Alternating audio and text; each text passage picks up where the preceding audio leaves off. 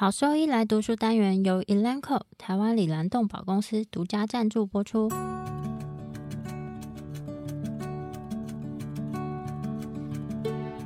欢迎收听超级好兽医来读书，好读书，读书好，读好书，三日不读书，竞争一定输。眼睛太忙没时间念书，好兽医来读书，用说给你听。我是兽医师林哲宇 Steven，我是兽医师肖慧珍。在这边我们会挑选十个有趣的文章主题，用说的方式帮大家读书。从十一月二十九号开始，连续十周，每周一的中午十二点准时更新。兽医师来读书喽！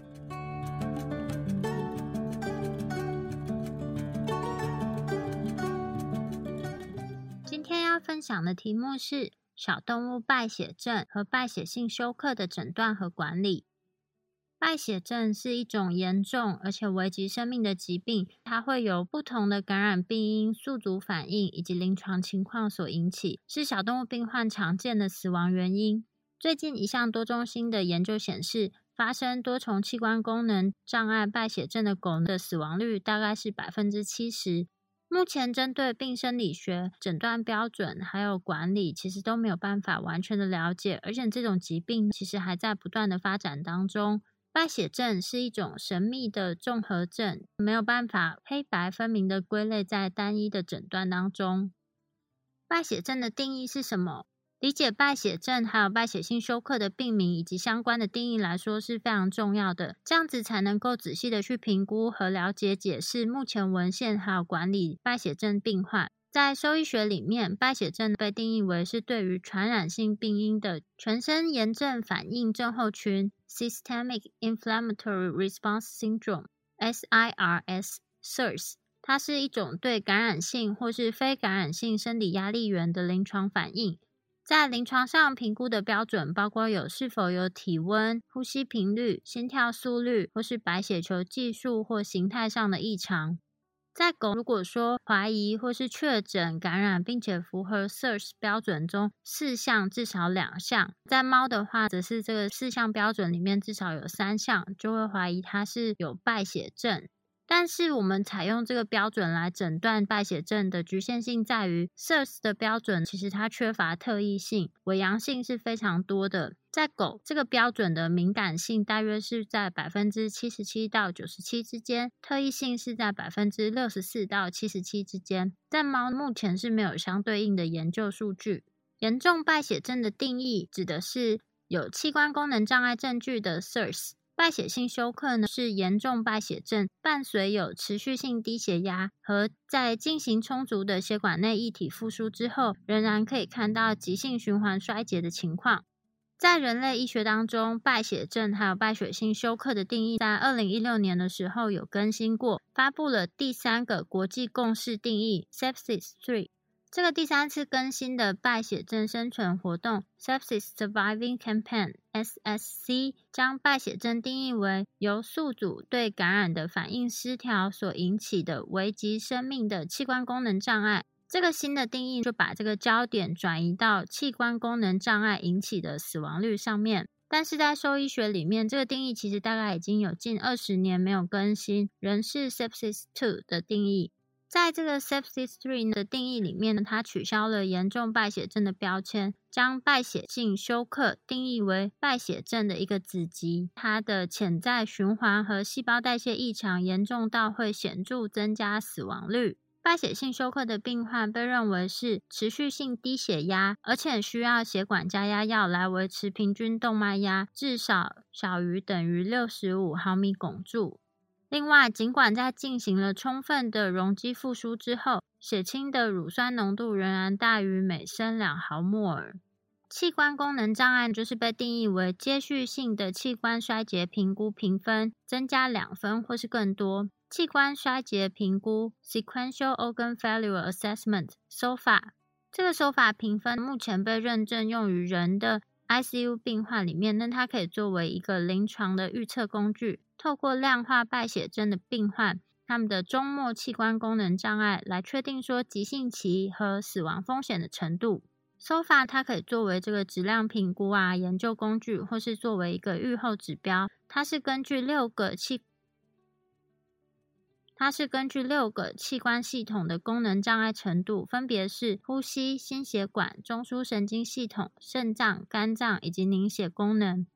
分数在入院的时候，以及每二十四小时就会重新计算一次，直到这个病患出院。分数呢，则是零到二十四之间的总分。然后根据它的初始值、平均值以及最高值，再针对它的死亡率风险进行分层。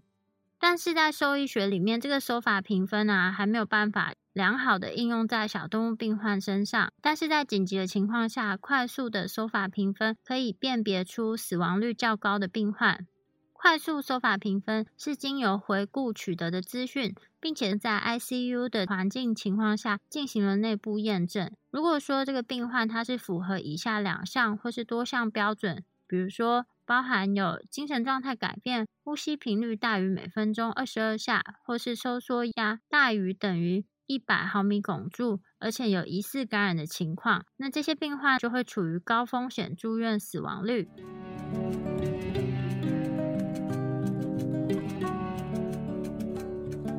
败血症以及败血性休克管理的败血症生存活动指南 （Sepsis Surviving Campaign） 在人类医学当中，败血症还有败血性休克的管理初始的指南，大概是在二零零四年的时候发表，然后大概每四年会进行一次修订。目前的版本是在二零一六年的第三次修订的结果。在二零一六年，代表二十五个国际组织的五十五名国际专家，他则是组成了一个共识委员会来完成这项任务。这个 SSC 指南，它是一份资源文件，可以指导临床医师从不同的方面来管理这个连续性的疾病，并且它可以作为最初始的，也就是原型的这个败血症病患管理，提供了一些实用而且有科学证据的建议。这篇文章里面，他会谈到关于治疗败血症病患的方法，从诊断、急性复苏、抗生素治疗，以及源头控管，以及输液血管活性治疗开始。那透过器官支持还有辅助治疗给予建议。我们该如何来使用这一篇指南？最好的理解方式就是使用同心圆的模型来解释。你可以想象，当一个鹅卵石它被丢进湖里面，它会辐射出一个涟漪的图像，在内部或是这个同心圆的核心，表示说目前已经整理的现有科学数据。这些数据根据证据的质量，还有它的好处或是危害的大小，分类到表格当中。对败血症有感兴趣的这些临床医师或是临床科学家，他可以利用这个资源来仔细评估证据，还有以及这些证据的分级，如何逻辑性的使用这些建议，特别是当这个疾病和预期的情况不同的时候。下一个同心圆则是象征着败血症管理的原则。如果说想要获得更深入的建议，或是其背后的思考过程，也就是所谓的证据支持或是生理基础的这些医师，就可以查看新的建议和相应的基本原理。在最外面的同心圆，则是表示败血症基本管理的临床实施建议。目前在人医里面，大概是删减为一个七页的文档，它可以帮助前线的临床医师进行立即性的决策，还有病患管理。在这份指南当中的一些建议，大概是可以分为强到弱的。强烈的建议表示说，在所有或是几乎所有的情况下，都应该进行干预治疗。但是某一些临床医师在特定情况下，可能不会建议这些强度较弱的建议。大多数情况，其实临床医师会希望遵守指南。可是，其实每个病患呢，它本身的复杂性啊，还有它的变化程度，或是它同时有的其他合并症，是有很大的差异。所以，有一些是强度高的建议，也不一定是适合所有的病患。那目前在 SSC 所使用的工具，它是将证据的质量从高到极低分为四个级别。在这个指南里面，不同证据的确定性其实会被许多因素所影响。这些因素可能会降低这些证据质量的水平，或是增加。最佳的临床建议呢，被认为是强烈推荐，但是有一些是因为是尝试，所以它反而是缺乏一些证据的文献。另一方面，在医学界的某一些人，他表达了他们的担忧：当严格遵守这个指南的时候，有时候在实际上是在执行一个食谱医学，那它可能会破坏了个人化医疗护理，就是每个人都这样子照本宣科，并没有因为病患不同的情况去做调整。另外，也需要考虑到败血症它本身它的性质是很多变的。如果说只是盲目的去遵循或是使用处方药，其实都可能会带来其他的隐忧。但是支持严格遵守指南的医师，则是认为这些指南的建议啊，它其实是为了帮助忙碌以及时间紧迫的临床医师提供了一个一般性的指导原则，其实并不会妨碍到临床医师的临床敏锐度。所以在使用指南上面，就也需要考虑到以上因素。关于在败血症诊断后的一个小时内是否要使用抗生素的这个建议，其实目前还存在蛮大的争议。这个抗药性可能是因为逻辑性障碍，或是反射性的不当使用抗生素造成的危害。就是说，大家在使用的过程就觉得，哎，应该立刻开始使用抗生素，所以就反而在这样的情况下，这些抗生素的使用可能会促进多重抗药细菌或是艰难梭菌结肠炎的出现。但是支持在诊断后的一小时内使用抗生素建议的这些医师则认为，其实这是一个非常理想的建议执行项目，特别是针对这些败血性休克的病患来说，表示呢，这个医疗团队其实是在努力的实施最佳的治疗方法。所以，关于这个败血症是否在一小时内使用抗生素，其实就是有两派的说法。目前在败血症的管理，通常会比较建议一个叫做组合式的措施。这个指的是医疗干预的措施的合并，跟单独实施某项治疗相比较来说，这些干预措施在共同实施的时候，其实会对这个败血症病患的结果产生正面积极的影响。所以，从二零零五年开始，这种组合式措施，也就是 Care Bundle，它被认为是败血症治疗质量改进的基础。在二零一八年的时候，这个 SSC 呢，它把之前的这个三小时或是六小时的照护措施更新为一个一小时的措施。在这一小时的时间内，给乳酸跟广效型抗生素之前，会建议先进行血液培养。如果病患在体液复苏的期间，或是体液复苏之后出现低血压，那就要快速的给予每公斤三十毫升的晶体溶液。并且强烈建议立刻开始给予血管加压药。但是呢，在这个 SSC 的指南里面，其实他们也发现到，充分让这个病患复苏可能会需要一个小时以上，但是应该立即的就开始进行。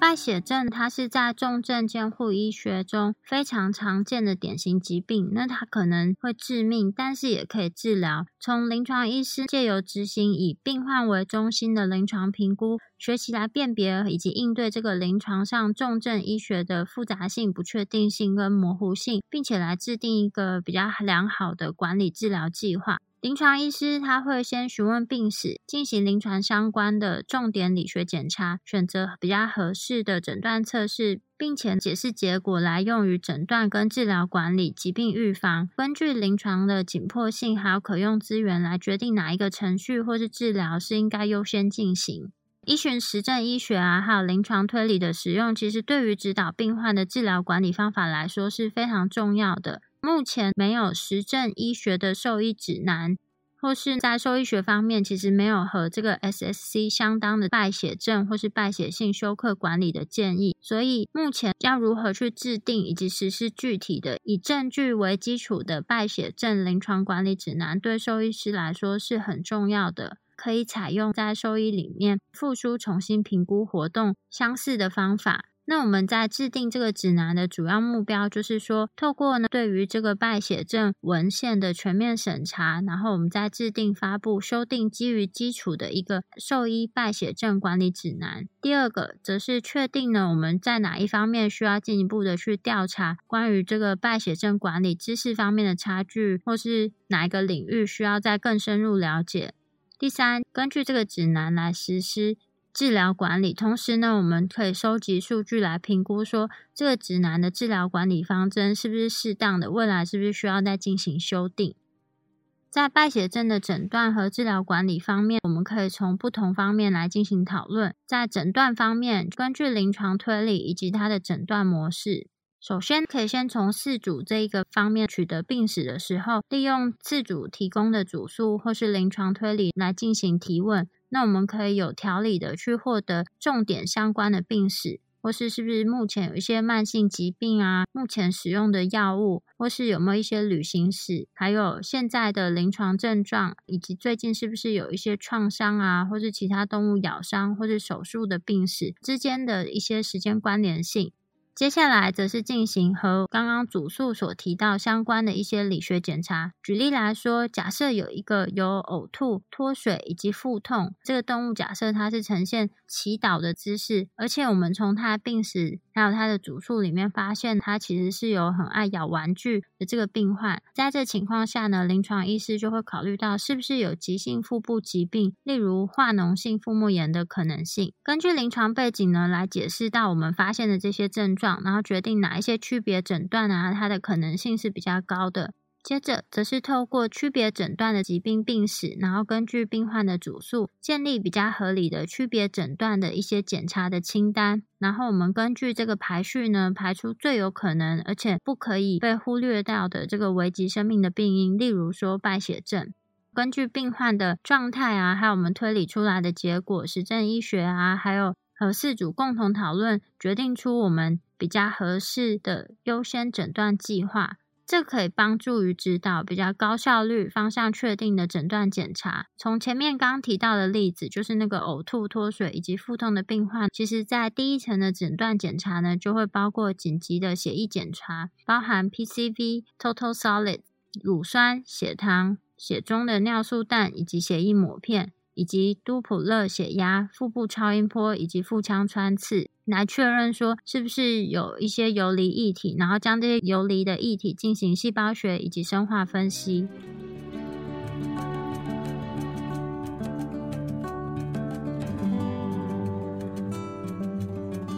关于败血症，在狗它会看到什么样的临床特征？在狗胃肠道是最常见的感染病灶，在一项研究里面，胃肠道的感染大概是占败血症病例的百分之三十五。第二最常见的败血症来源大概是肺炎，占百分之二十，其次则是外伤。独兰氏阴性菌感染，特别是大肠杆菌是最常见的分离菌，再来则是链球菌。败血症的临床表现是比较动态的，而且它会在这个广泛的敏锐度范围里面变化。这些变化啊，其实它是有很多因素所造成的，比如说感染的时间点、致病的病源、潜在的免疫反应，以及是否同时有慢性病、急性的器官功能障碍，以及我们进行治疗干预的时间关联性。在一开始进行分流评估的时候，这些狗狗病患经常，但是并不是一定会出现疾病的症状，特别是在败血症的早期阶段或是代偿性的休克里面，在症状上通常可以看到改变的精神状态，比如说看起来是比较迟钝，它是呈现一个侧躺的姿势，并且对周遭的环境并不感到兴趣。在狗，它们的 SIRS 以及代偿性休克所看到的症状，通常是高动态的反应。典型的特征可以看到心搏过速、呼吸急促、发烧、黏膜充血以及微血管在充盈时间变快，还有舒张压成比例的降低，或是继发于宽脉压的 bounding pulse。休克指数，也就是心率除以收缩压，这可能是可以用来检测隐匿性休克的有效诊断工具。但是目前在兽医领域呢，其实并没有前瞻性的研究验证说使用休克指数能够用于指导败血性休克的复苏。根据血液动力学不稳定的程度，我们会记录它低血压的程度，比如说收缩压是否小于九十毫米汞柱，平均动脉压是否小于六十五毫米汞柱。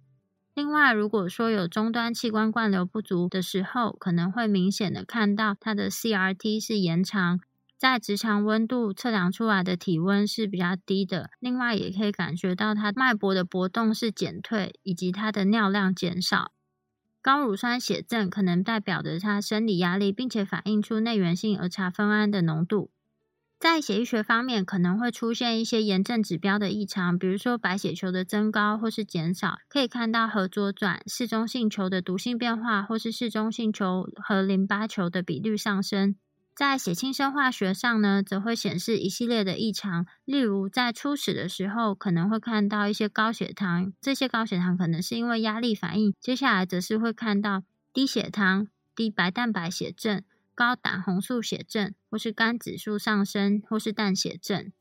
肝酵素活性上升和感染性腹膜炎的狗的死亡率增加有关。酸碱和电解质异常，通常我们会看到就是代谢性的酸中毒和并有高乳酸血症、低血钙症、高血钾症或是低血钾症、血钠上升或是钠和氯化物的比率改变。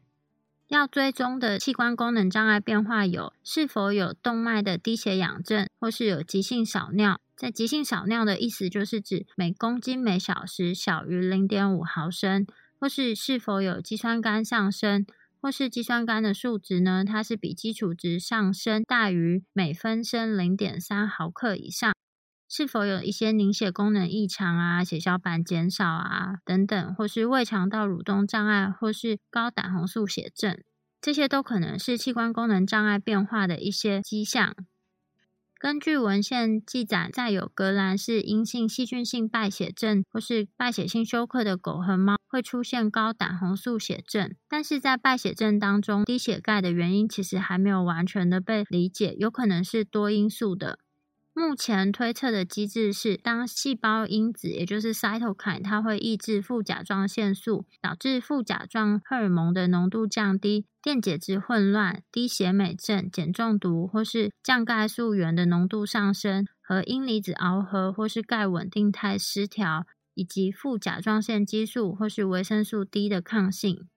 另外，在尿液分析或是尿液培养和敏感性，也可能发现感染的来源。影像学检查，例如放射线学检查，或是造影的放射线学检查、超音波、电脑断层扫描，或是 MRI，都可能可以帮助我们确定感染的来源。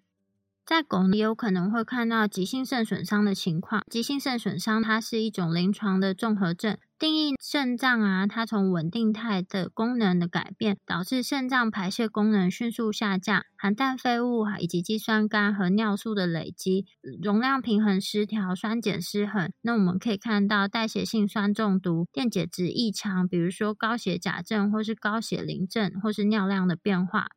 在国际肾脏病学指南组织肾脏疾病改善全球结局，也就是 Kidney Disease Improving Global Outcomes，那已经建立了一个 AKI 的共识定义，还有它的分歧标准。这些定义还有分歧的标准，被证明是说，在人的病患里面，它的疾病严重程度、死亡率，还有住院期间呢，它是有相关性的。AKI 可以根据病因分为三大类，分别是肾前性的淡血症，也就是血液动力学上的异常，或是内源性的肾功能衰竭，或是肾后性的淡血症，也就是阻塞性的。根据统计，大概有百分之十二罹患有败血性腹膜炎的狗，它会发生 AKI，就是急性肾损伤。在这个百分之十二里面，其中只有百分之十四的狗狗呢，它是可以存活到出院的。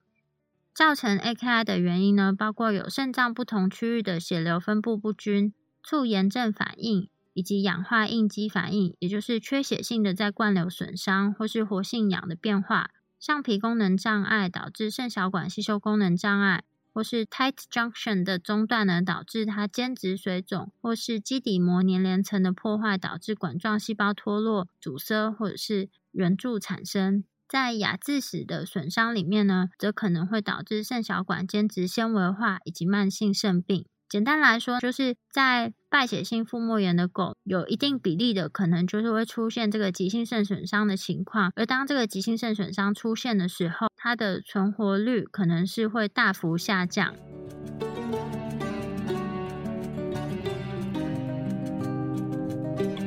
在猫咪的败血症会看到哪一些临床特征呢？在猫咪，它的败血症临床特征会有蛮显著的个体差异，但是和狗相比呢，猫通常有比较不同的临床模式或是败血症的表型。在猫的病患里面，比较常见的临床特征包括有呼吸急促、心跳过慢、体温过低、嗜睡。以及非局部的腹痛，这会涵盖有大约是百分之四十三或是百分之六十二的败血性腹膜炎病患。在百分之四十八的病患里面，可以看到呕吐，或是他的脉搏变得比较微弱、贫血。在血检上可以看到带状室中性球的增多症、低白蛋白血症和黄疸。这边要注意的是，和罹患败血症的狗狗不同的是，在猫它比较多会出现心搏过慢的情况，大约是占有百分之十六到六十六的病患，以及会看到体温过低或是低血压的这个低动力状况。在临床上的诊断包括有脓胸啊、败血性的腹膜炎、继发于胃肠道的菌血症、肺炎、心内膜炎、肾盂肾炎、骨髓炎、子宫蓄脓或是咬伤。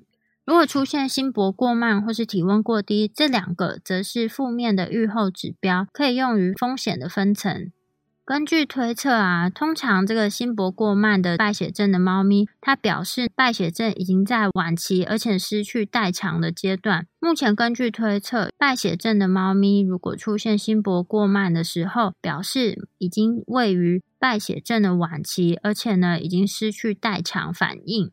因为比较早期的临床症状可能被饲主忽视，以及猫咪呢在医院的环境里面通常会表现出比较旺盛的生理应激反应，所以它的儿茶酚胺的储备可能会被耗尽，或是这些儿茶酚胺的受体，它在严重的急性损伤的情况下就失去了敏感性，或是罹患有慢性潜在疾病啊，或是慢性病的这些病患里面可能会有功能障碍。在有一些情况下，病情比较严重的猫咪可能会同时出现有自主神经病变，那是因为这些猫咪的迷走神经或是它们的交感神经活动失去协调性。在败血症的猫咪，在临床特征上也可能会看到贫血。那贫血是一个比较常见的发现。贫血的发病机制可能是来自医源性的因素，比如说血液被稀释，或是频繁的采血，或是一些氧化性的损伤，或是由于炎症介质，或是失血、胃肠道出血啊，或是溶血，不论是机械性或是免疫媒介导致的红血球生成素生成减少，或是红血球生成素的反应减弱，都可能会出现贫血这样的情况。另外，对于罹患有败血症或是 SIRS 的猫咪来说，如果出现低血率症，这个可能会是一个负面的预后指标。而在这些死亡的败血症的猫咪里面，我们可以看到它高血糖的程度是更为严重的。在一项前瞻性观察性的研究里面呢，评估了具有各种潜在败血症病因的猫咪族群，发现存活率大约是百分之六十三。其中，在这些潜在败血症病因的猫咪族群里面，脓胸是最常见的感染病灶，其次是败血性腹膜炎和病毒感染。比较常见的临床上的异常，包含会看到一些非特异性的症状啊，比如说脱水、嗜睡、厌食、黏膜苍白以及精神很差。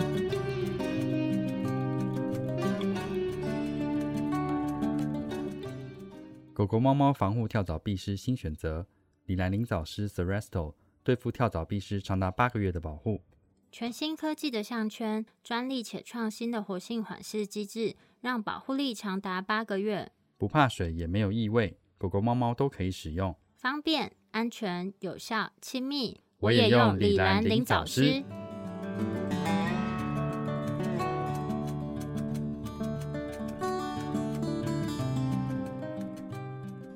在败血性休克的病患里面，血管舒张的发病机制到底是什么呢？对低血压的正常反应是透过活化神经激素机制所引起的严重血管收缩，比如说活化交感神经系统、肾素、血管张力素、醛固酮系统，或是抗利尿激素所引起的明显的血管收缩。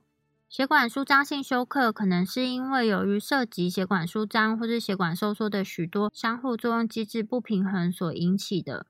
在败血性休克特有的对内源性血管加压药的病理性血管舒张和迟钝反应的三个关键机制，则是活化血管平滑肌细胞膜上面的 ATP 敏感的钾通道。借由活化诱导型的一氧化氮合成酶来增加一氧化氮的产生以及消耗血管加压素，这就是为什么在败血性休克的病患，我们会建议进行固定剂量的加压素定速静脉给予正肾上腺素的基本原理。在狗进行了一项前瞻性观察性的研究里面。败血症和非传染性 SARS 的狗的病患，它的一氧化氮分解产物明显会高于健康的对照组的狗。败血性休克的特征在循环系统的这个传入动脉以及传出静脉段的血管麻痹。静脉血管系统啊，以及容量血管，在任何时候都会大约包含了百分之七十的血容量。当静脉收缩的时候，它会将未受压力的容积转移到受压力的容积，并且增加静脉回流。动脉收缩的时候，它就会增加驱动的压力，并且改善灌流。低血压的严重程度，还有它的持续时间，会跟我们看到的结果是有相关性的。那我们会依序的去评估它的心率啊，还有它的容量状态、心脏功能以及全身血管阻力系统。这些方法呢，可以去缩小我们的区别诊断范围，并且指导说，那我们的这个败血性休克的管理到底要从哪个方向去进行。在败血症的病患，其实需要进行频繁的重新评估，来考虑对于我们这些干预措施是不是有反应。同时呢，我们要尽可能的避免一体复苏不足，或是我们过度复苏这个病患。另外，也需要。系统性的去评估这个病患他本身的心率啊，还有他的节律、有效的循环量以及静脉回流的情况。那也可以进行心脏超音波来评估他的心肌功能，并且考虑舒张压不成比例降低的情况下，这些动物的全身血管阻力，这些都可以帮助这些临床医师来改善血液动力学以及灌流的情况。聚焦的心脏超音波则是可以帮助我们确定说是不是有那个心包积液的存在，或是这些心脏的腔室大小以及收缩力是不是正常。在败血症的治疗方面，其实会从几个方面去做讨论。败血症和败血性休克病患呢，在初始血液动力学的复苏啊以及管理，它其实会随着我们这个临床操作，随着时间，这个败血症。以及败血性休克的病患，他在初始的血液动力学复苏，还有他们的管理，就是在操作上，其实我们会随着时间去做调整跟改变。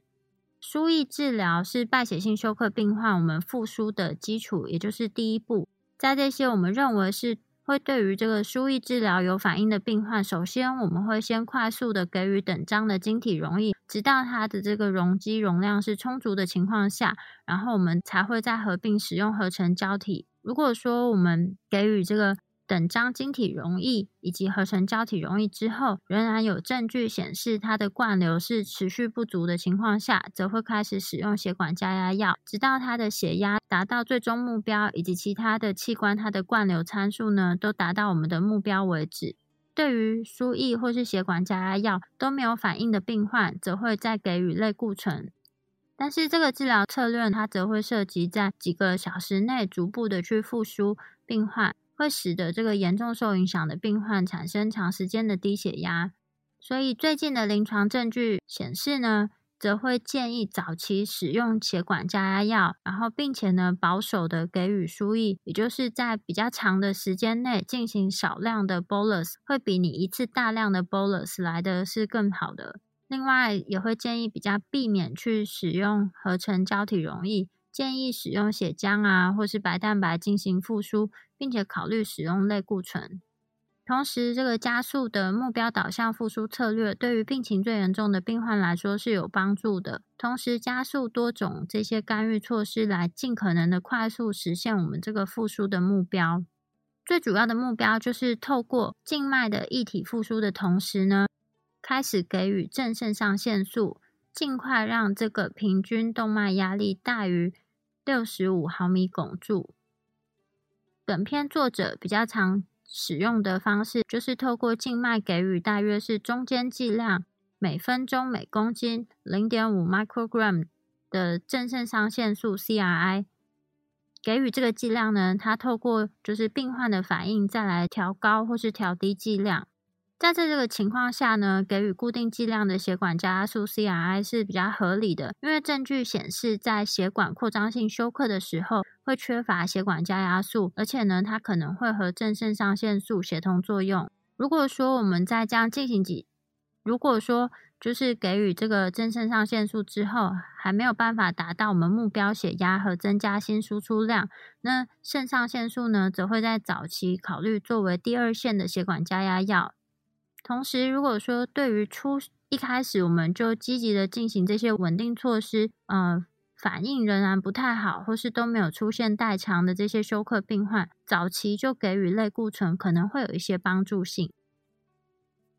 关于这个早期目标导向治疗。在一项前瞻性观察性的兽医研究里面，使用步骤化的医疗照护，在治疗严重败血症以及败血性休克的狗当中呢，同时去评估了它的 SCVO2 乳酸还有碱缺乏的变化。在应对以下目标导向治疗，并且针对这些数值呢，我们来看它跟死亡率的关联性。在这篇研究里面啊，整体的死亡率是百分之三十六。在败血性休克的组别里面，在十三名病患有十二名死亡。在初始复苏期，也就是七个半小时之内，这些没有活下来的病患，其实他需要更多的这个血管活性药物，例如周帕敏或是晶体输液。同时呢，这些病患他也有比较低的 SCVO2，有比较严重的碱缺乏，还有他们的乳酸浓度是比较高。但是这些数字上的变化，其实对死亡率并没有很显著的影响。在这项研究里面，比较可惜的是，没有一个对照组可以去做比对。所以，就是从这个研究里面可以看出来，就是因为这篇研究啊，它是使用步骤化的医疗照护。在本篇文章，作者则是建议，在败血症和败血性休克的病患的治疗方法，其实应该根据每个个体去做调整，而不是使用这种制式无法变通的方案。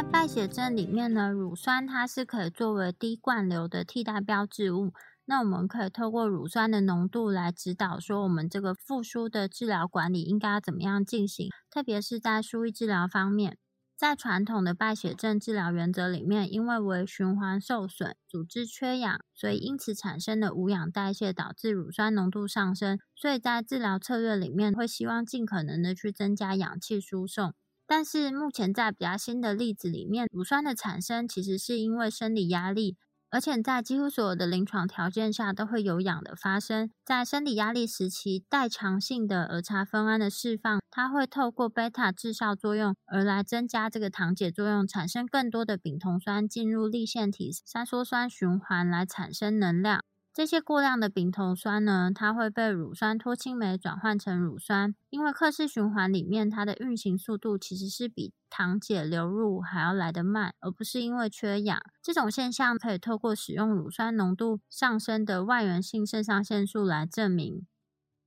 像这样子的压力性的高乳酸血症，其实它就会类似于因为压力性的造成高血糖啊，或是窦性心搏过速。乳酸本身它是没有害处的，它可以作为生物燃料，而且是有有益的作用。它能够促进大脑和心脏重要器官里面的碳运送，并且改善心脏的功能。当乳酸浓度升高的时候，表示可能也有隐匿的儿茶酚胺依赖性的休克状态。这个状态其实会被相对正常的生理现象所掩盖。所以我们就简单来看，就是乳酸呢，它其实是一个很好的预后参数，它代表持续性的生理压力，并且相对应于疾病的严重程度。但是这种使用乳酸的浓度。来评估，并且去促进这个异体复苏的误解啊，其实在这个 ICU 照护里面，其实已经被根深蒂固。特别是和败血症的病患相关的时候，在某一些情况下，其实因应这个乳酸上升而反射性的去增加给予的输液量，这个做法可能是有害的。所以，其实高乳酸血症它的治疗目的，就是我们在确定还有和解决它的根本原因。在狗乳酸其实是可以作为很好的就是预后指标，但是这些文献或是研究，它大多都是回顾性的，而且呢，其实在这些研究里面有很大的局限性。在初始乳酸高的病患呢，它和多种疾病较差的结果是有关联性，比如说 SIRS、败血症、严重软组织感染、休克外伤或是胃扩张扭转等等。但是在猫咪关于乳酸的研究是很少，而且它结果是变化很大。在一篇研究里面，它在入院的时候，如果乳酸是大于每升四毫摩尔，它和存活率降低是以及住院时间延长是有关的。在乳酸清除率方面，如果说乳酸清除率是大于每升四毫摩尔，而且呢，在入院八小时内，它如果能够下降超过百分之三十，它的存活率是相对比较高。另外，在输液治疗方面，其实低血容量是造成小动物病患休克的一个非常常见的因素。败血症的病患呢，他通常会全身感到不舒服，并且因为恶心而减少饮水量，或是因为呕吐或是腹泻而导致胃肠道的流失增加，或是流失到第三空间导致血容量不足，例如败血性的腹膜炎。在这些低血容量性休克的治疗，主要是包括有使用静脉液体进行容量复苏，使用酸碱值合适的复苏液体，避免加重潜在的酸碱或是电解质的异常。在大多数的情况下，我们可以使用平衡的等张溶液、乳酸林格示液等等。虽然这些静脉输液治疗啊，它可能是低血容量管理的第一步，但是在败血症的早期治疗当中，也应该要考虑可以使用这个血管加压药来增加血管的阻力。在白蛋白部分。在败血症的病患里面，另外很常见的就是低白蛋白血症。这个低白蛋白血症可能是由于多种因素所引起的，例如血管渗漏、炎症，或是这个白蛋白的产量减少，或是这个白蛋白被稀释，或是给予大量的晶体输液。在人的严重败血症病患里面，低白蛋白血症它和较高的死亡风险是相关的。所以在 SSC 建议，当需要大量晶体溶液的时候，除了晶体溶液以外，其实合并使用白蛋白来对于败血症或是败血性休克的病患进行初始复苏是有帮助的。白蛋白对于糖二的完整性是必须的，并且使用白蛋白和血浆作为复苏液，对糖二来说是有保护作用。在二零零八年的一篇人医的研究里面，它则分别使用了百分之四的白蛋白和零点九的生理食盐水，在人类的败血性休克病患的液体复苏期间来做比较。其实，在使用百分之四的白蛋白和这个生理食盐水的组别来看，他们的死亡率并没有太大的差异性。但是在二零一四年的另外一篇分析，则是。当使用百分之二十的白蛋白来维持每分升大于三克的白蛋白的严重败血症和败血性休克的病患呢，其实在九十天的死亡率来说是有显著的改善。在一项兽医的前瞻性随机临床试验里面，百分之五的全特异性白蛋白可以安全的使用治疗部分患有败血性腹膜炎的狗的低白蛋白血症。在输血后的两小时，能够让白蛋白胶体渗透压以及舒张压是显著增加的，而且和对照组相比，这个白蛋白的增加持续了二十四小时。但是在兽医里面，其实如果说在狗身上使用百分之二十五的人类白蛋白，其实是有争议的。目前人类的白蛋白使用在健康的狗身上，其实有。蛮多不良反应的记录，因为它可能会产生抗人白蛋白的抗体，会发生类过敏反应或是严重的迟发性第三型过敏反应的风险是非常高。但是大家是推测说，其实，在这些重症啊，或是免疫功能低下的病患，不太可能出现对外来蛋白的过敏反应增加的情况。但最近的一份病例报告，则是描述了有两只罹患有败血性腹膜炎的狗，他们在接受了百分之二十五的人类白蛋白输血之后，则是出现了严重的第三型过敏反应，导致了急性肾脏损伤和死亡。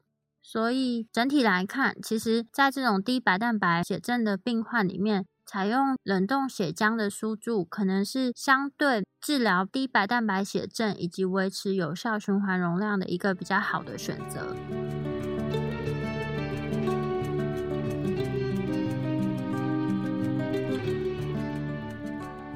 血管加压药部分。在什么时间点就要开始使用这个血管加压药的治疗？相关的因素包含有：当出现灌流不足的临床参数，比如说这个病患的精神状态改变啊，CRT 延长，他脉搏是呈现比较弱的脉搏，或是他的平均动脉压力是低于六十五毫米汞柱，或是他的尿量是低于每小时每公斤一毫升的时候。目前针对什么时候要给予这个血管加压药的治疗啊，其实还没有达到一个良好的共识。有些是会认为在早期给予血管加压药，同时给予输液；那有一些则是认为晚期再给予。另外，血管加压药到底要选择正肾上腺素、肾上腺素、dopamine 或是 vasopressin，到底哪一个是最好的药物，其实也都有一些争议性。同时，它也会取决于其他的因素，比如说它现在的血液动力学的特征啊，或是目前是不是有伴随的器官功能障碍，或是病患他对于治疗之后的反应。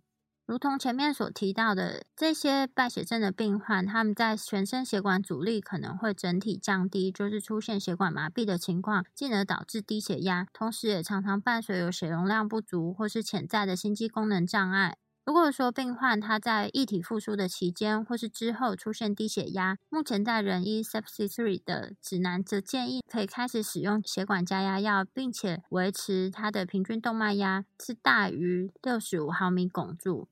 目前正肾上腺素它被认为是第一线的血管加压药。证据显示，正肾上腺素它比多巴胺能够降低心搏过速，还有降低死亡率的风险。在一些高度选择的病患里面，使用多巴胺作为替代药物，其实对肾脏保护来说是没有帮助性的。同时，有另一个做法是可以将这个加压素或是肾上腺素添加到正肾上腺素里面，来提高它的平均动脉压力。或是添加加压素来减少正肾上腺素的剂量。如果说在足够输液的情况下，给予 d o b u t a m i n 之后仍然有持续性的低灌流，那就会建议合并使用血管加压药。在一项针对有 dopamine 有抗性低血压或是血管扩张性休克的狗进行血管加压素治疗的研究里面，所有的狗狗它在经过血管加压素治疗之后，它的平均动脉压都有增加的情况。表示这个加压素它可以用于治疗血管扩张性休克。接下来我们分别来探讨这几个血管加压药物：正肾上腺素或是去甲肾上腺素，它是一种有效的阿法肾上腺素制效剂，同时它也具有一些贝塔的效果。对于没有办法去分类或是败血性的休克来说，它是有效果的。但是这个药物在使用上，如果渗漏到血管外，它则会有组织坏死的风险，所以最好经由中央静脉导管给药。但是我们在初始的这个复苏阶段，我们还是可以用周边的静脉血管给药。在败血症的猫咪当中呢，由于内源性的儿茶酚胺的浓度很高，这些高浓度也有可能会导致受体的去敏感化。一般比较建议的正肾上腺素使用剂量为每分钟每公斤零点一到零点二的 microgram。在肾上腺素方面，肾上腺素或是 epinephrine 或是 adrenaline，它是一种组成型的表达肾上腺素受体致效剂，是有剂量依赖性。在低剂量的时候，它会刺激贝塔肾上腺素受体，贝塔受体活化可以增强收缩力，并且增加心率。而当贝塔受体活化的时候，就会促进平滑肌的松弛。在增加剂量的时候，阿尔法肾上腺素外的致效作用呢，则会更加盛行，可以诱导血管收缩。所以，这种肾上腺素它是一种多用途的升压药，它可以用于血管舒张性休克，或是伴随有收缩功能障碍的败血症诱发的心肌病的这个败血症的病患。但是这个肾上腺素它在使用上的缺点就是，这个药物它是剂量依赖型的反应，所以它的反应呢可能是比较多变化，而且我们比较难去预测。当这个贝塔 two 受体活化之后，它可能会引起乳酸的浓度升高，这会混淆我们的一些测量结果。dopamine。多巴胺、多巴胺，它在体内它会转换成正肾上腺素，最后呢会转换成肾上腺素。在低剂量的时候，主要是有多巴胺的作用；在给予中等剂量的时候，主要会发生在贝塔 one 的肾上腺素腺活化。在高剂量的时候呢，这个 alpha one 的效应则是占主导的作用。多巴胺它会比较类似肾上腺素，它是一种多模式的升压药，它的反应相对也会是比较多变化。这个药物在人可能会引起心搏过速，所以目前是已经比较少使用。另外则是 z o b u t a m i n 多巴酚丁胺。z o b u t a m i n 它是一种扩张剂，它可以增强心脏功能，并且引起血管舒张。它对于贝塔 one 的受体亲和力呢，则是大于贝塔 two 受体的亲和力。同时，它也有温和的阿法的致效剂的活性。Z o b u t a m i n 在猫咪可能会引起心搏过速或是一些神经系统症状的不良反应。血管加压素 （vasopressin）。血管加压素的缺乏，它和败血症的血管舒张性休克的发病机制有关。因为可能在长期刺激的状态下，它会让储存的加压素就被耗尽，肾脏中的 V2 受体活性，它可能会需要非常低的加压素。那这个加压素呢，它会透过增加远端肾小管细胞和肾脏收集管主要细胞中的 cgmp vasopressing。它和儿茶酚胺不同的是，加压素的活性啊，它对于酸血症是有抗性的，对肺还有血管系统来说是没有血管收缩作用。另外呢，它对心肌没有直接的影响。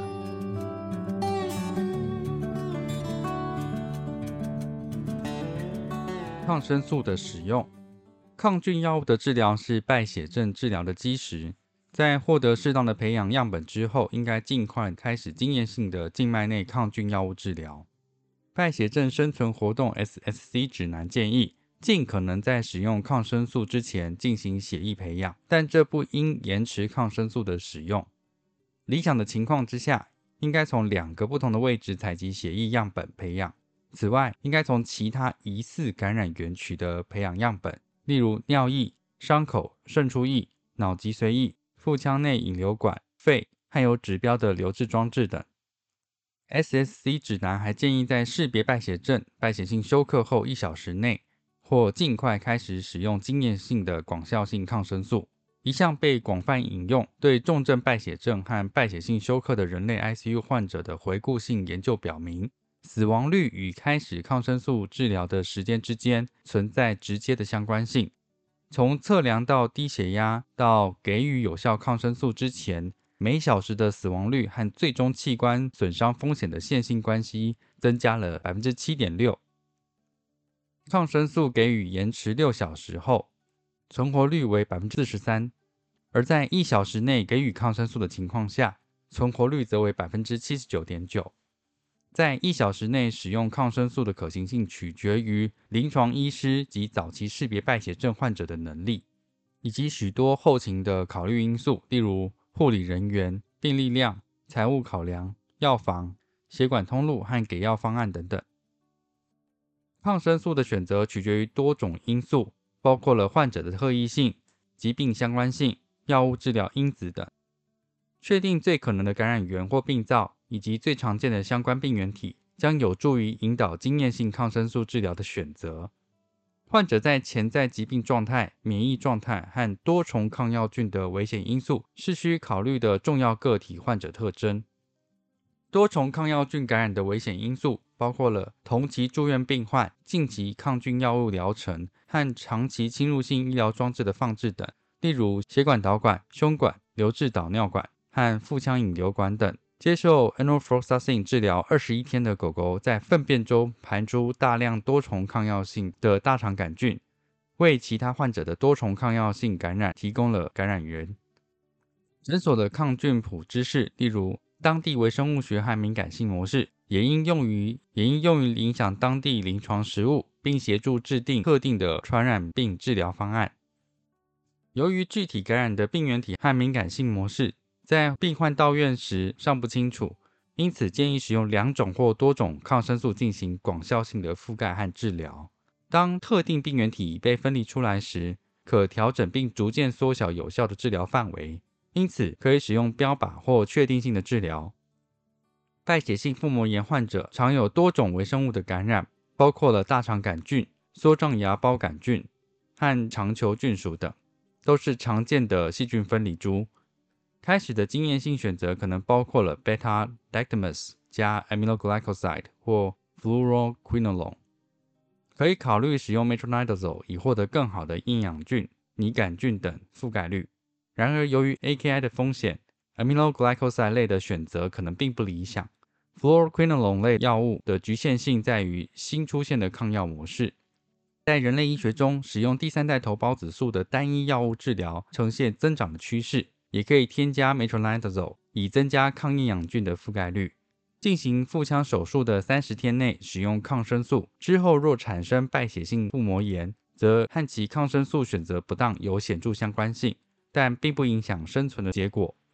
对于患有败血性腹膜炎的狗狗，应考虑使用第三代头孢子素类的药物，例如 cefotaxime 或 ceftazidime。因为经验性的多模式抗生素方案与改善结果或增加适当经验性抗生素的选择可能性无关。然而，用适当抗生素治疗的猫咪存活的可能性要高出四点四倍。对于小动物患者而言，败血症和败血性休克的抗菌治疗的持续时间目前没有明确的指南。败血性腹膜炎患者出院时，通常使用七至十四天的抗生素治疗。强烈建议根据药物敏感试验的结果和临床反应，逐步将抗菌治疗降级。对抗生素过度使用和潜在并发症，例如抗生素抗药性的增加、困难梭状芽孢杆菌感染。肠道微生物菌丛的破坏和人类医学中的器官功能障碍等的担忧，支持较短的抗生素使用时间，也就是三至五天，快速恢复临床的表现，而其临床结果与治疗时间较长的患者相当。对于多数研究的感染和败血性休克，建议持续七至十天的治疗。生物标的物的建立可能有助于建立治疗时间的指南。例如，C 反应蛋白可作为肺炎治疗的指标。生物标的物降钙素原 （procalcitonin） 是败血症研究最广泛的生物标的物，在抗生素管理中发挥作用。降钙素原 （procalcitonin） 的测量可潜在的用于区分 SIRS 的感染性和非感染性的原因，预测风险分层、器官功能障碍和结果，以及在治疗上。用于指导初始抗生素的处方和防止抗生素过度使用。除了对患者进行临床评估之外，降钙素原 （procalcitonin） 可能会限制细菌性败血症患者的抗菌药物的初始使用，缩短持续时间，并指导抗菌药物的降级等。最近的一项试验表明，以降钙素原作为指标的抗菌治疗可显著降低死亡率。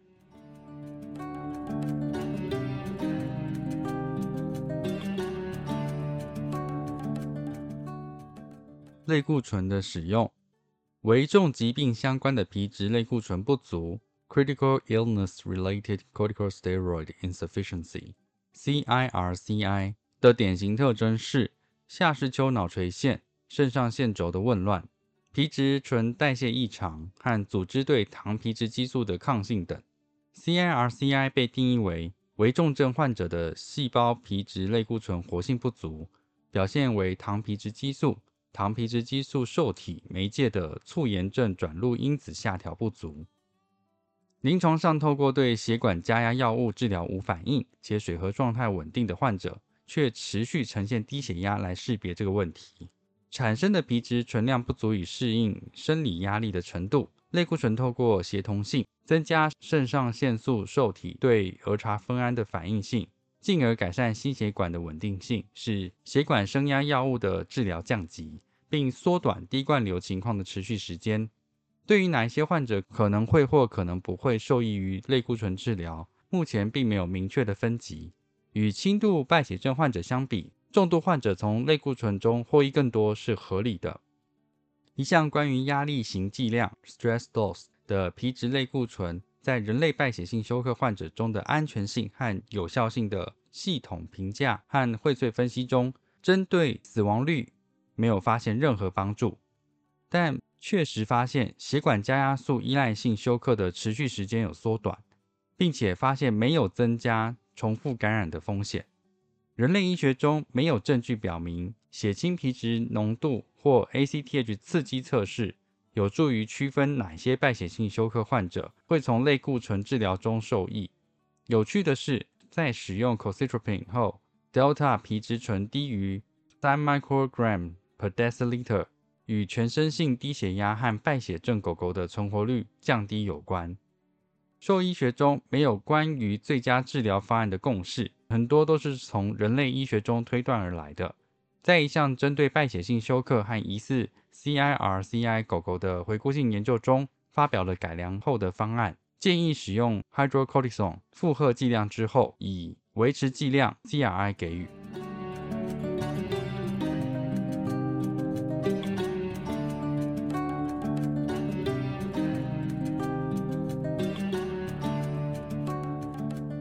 针对感染源的控制有哪一些重点呢？在初始复苏后或同时快速干预时，对败血症的治疗都是非常重要的。感染源控制不足是治疗失败和结果不佳的常见原因。因为所有的其他干预措施最后都将失效。范例包括对失去活性和受感染的伤口进行清创、脓疡的引流、移除受感染的医疗装置或硬体、对并发感染的阻塞性肾结石进行减压等，以及对持续的微生物污染源进行明确控制。通常使用进阶影像进行彻底的检查，以寻找出病灶并确定感染的影响程度。败血性腹膜炎感染源控制的一个例子是进行开腹探查、灌洗、修复阻塞和穿孔的胃肠道。胃肠道最常见的渗漏原因是狗狗的手术伤口裂开，而一项研究发现，食入异物是最常见的手术因素。猫咪胃肠道渗漏的典型原因是肿瘤和外伤。败血性腹膜炎的狗狗从入院到手术干预的时间，在线性基础上进行分析。透过将患者分成六小时或十二小时的组别进行分类，两项分析均未显示与生存结果有相关性。建议使用大量零点九 percent 的无菌生理食盐水进行腹膜灌洗，并去除多余的液体。一项调查狗狗败血性腹膜炎在灌洗前后的细菌生长、抗菌功效。和抗药性模式的前瞻性观察研究中，分别有百分之九十二点五和百分之八十七点五的狗狗在灌洗前后皆有细菌生长的情况。通常在灌洗前有百分之三十三和灌洗后有百分之十四点三的比例都出现多重抗药性微生物 （MDR organisms）。有半数的狗狗在灌洗后发现分离出了新的细菌。那作者认为污染、渗出液分布不均。或生物膜 （biofilm） 等假设，或许可以解释像这样的发现。这群狗狗的总体存活率很高，比例为百分之八十七点五。腹膜引流方法的选择标准是基于腹膜炎的严重程度、明确的感染源控制和外科医师的判断。腹膜引流的方法，也就是包括不放置引流管的腹膜闭合、开放式的腹膜引流、负压辅助的闭合。闭合抽吸引流等这些方式对狗狗的生存结果而言没有显著的差异。负压辅助的腹腔引流减少了体液的流失和绷带的更换，但出现了院内感染和低蛋白血症等并发症。封闭式抽吸引流管的狗狗血压高于开放式引流管的狗狗，这可能是因为液体流失的差异所导致的。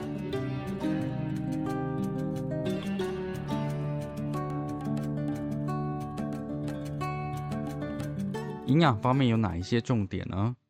？SSC 强烈推荐早期的肠内营养给予。如果患者能够耐受肠内营养给予的方式，则这优于单独或合并的肠外营养方法。肠内营养是正常生理性的营养方式，可以保持胃肠道黏膜的屏障、绒毛和胃肠道免疫功能的完整性。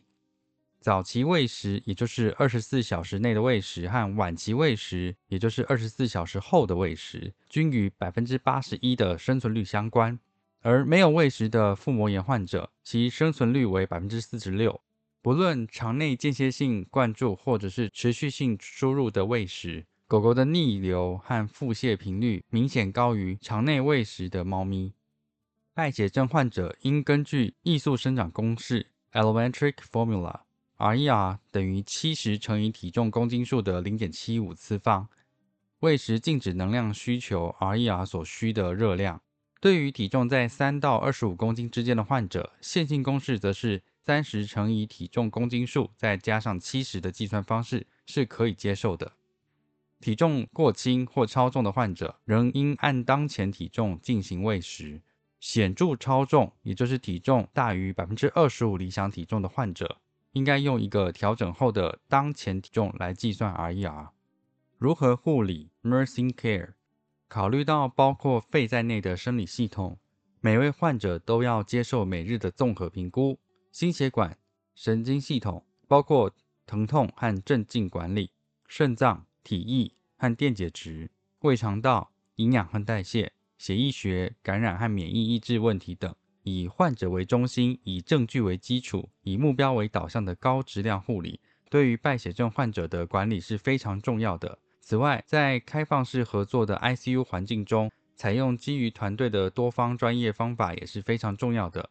进阶监测，例如直接动脉血压、遥测 （telemetry）、机械性换气 （mechanical （ventilation） 等侵入性医疗设备的管理，像是中央静脉导管、流质导尿管、导管和引流管等。其他包括了绷带的更换、生物安全性以及患者的整体舒适度和福祉，都需要护理师的专业知识。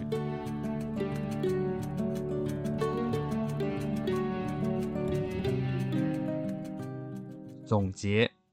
败血症是终极的脑筋急转弯，也是临床兽医师最困难的难题之一。败血症难以识别，并且可能被相关或不相关的情况所掩盖。败血症的准确定义一直没有让我们知道，病生理学也尚不清楚这种令人费解的疾病的临床表现、诊断标准和治疗方案都还不断在发展中。败血症仍然很重要，因为它是人类医学和兽医学中发病率和死亡率的主主要原因。复杂的问题解决涉及特定领域的知识、深思熟虑的实践以及团队中多元化的合作。临床兽医师可以恰当的将生物医学知识应用于临床的决策和预测，寻找一组临床特征或线索来做出诊断。在败血症复苏的过程中，事项和目标的优先顺序缺乏共识，可能是问题的症结所在。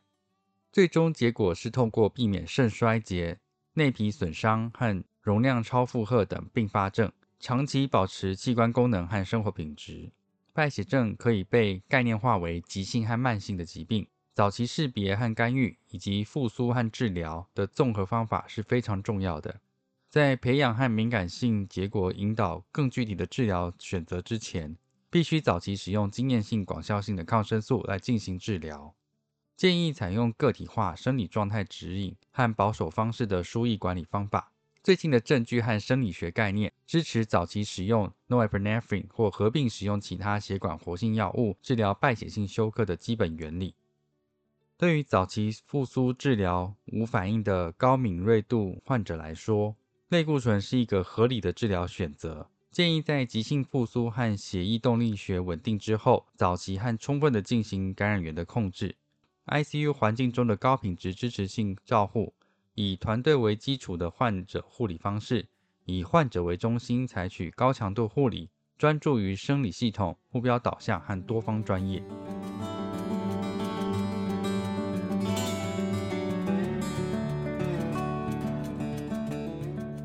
临床要点提示：小锦囊。第一点，注意到危及生命的表征或并发症的警觉性是非常有价值的，特别是对于有严重共病症。免疫抑制或症状不佳的患者而言，第二点，适当的将生物医学知识应用于临床决策和预测。第三点，经常重新评估患者，评估他们对治疗的反应，并追踪他们的疾病轨线图 （trajectory），相应的将治疗升级或降级。易犯的错误：第一点，延迟开始使用抗生素，选择不适当的抗生素。未获得必要的培养和敏感性试验样本，以及未实施抗生素管理。第二点，感染源控制不足或延迟，以及对于感染源的诊断调查不完整等。第三点，过多的输液给予可能导致血管壁内皮细胞上的糖锷受损，以及破坏液体正向平衡。第四点。延迟开始血管加压素的治疗，直到患者接受完全休克剂量的输液治疗等。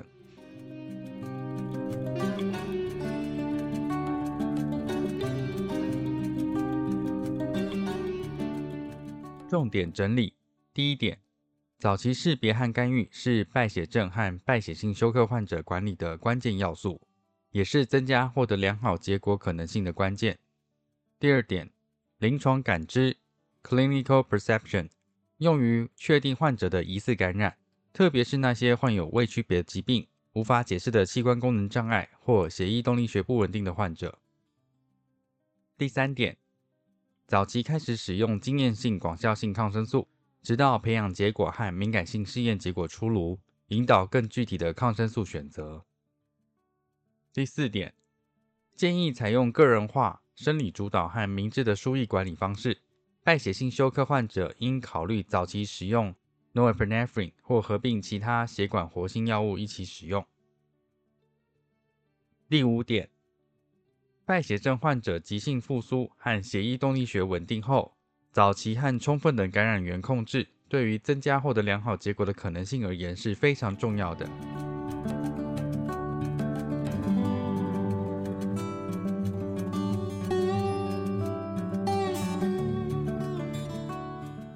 果说对我们分享的内容有兴趣或是有疑问的话，都可以上我们的网站，我们的网址是 triple w 找 wonder vet 找 com 找 t w，或是 Google 搜寻、FB 搜寻 Wonder Vet 超级好兽医，都可以找到我们哦。那我们的 Podcast 呢，就是在 Spotify 和 Apple Podcast 上面都有我们的节目，可以记得上去订阅及分享。那今天节目就到这边喽，拜拜拜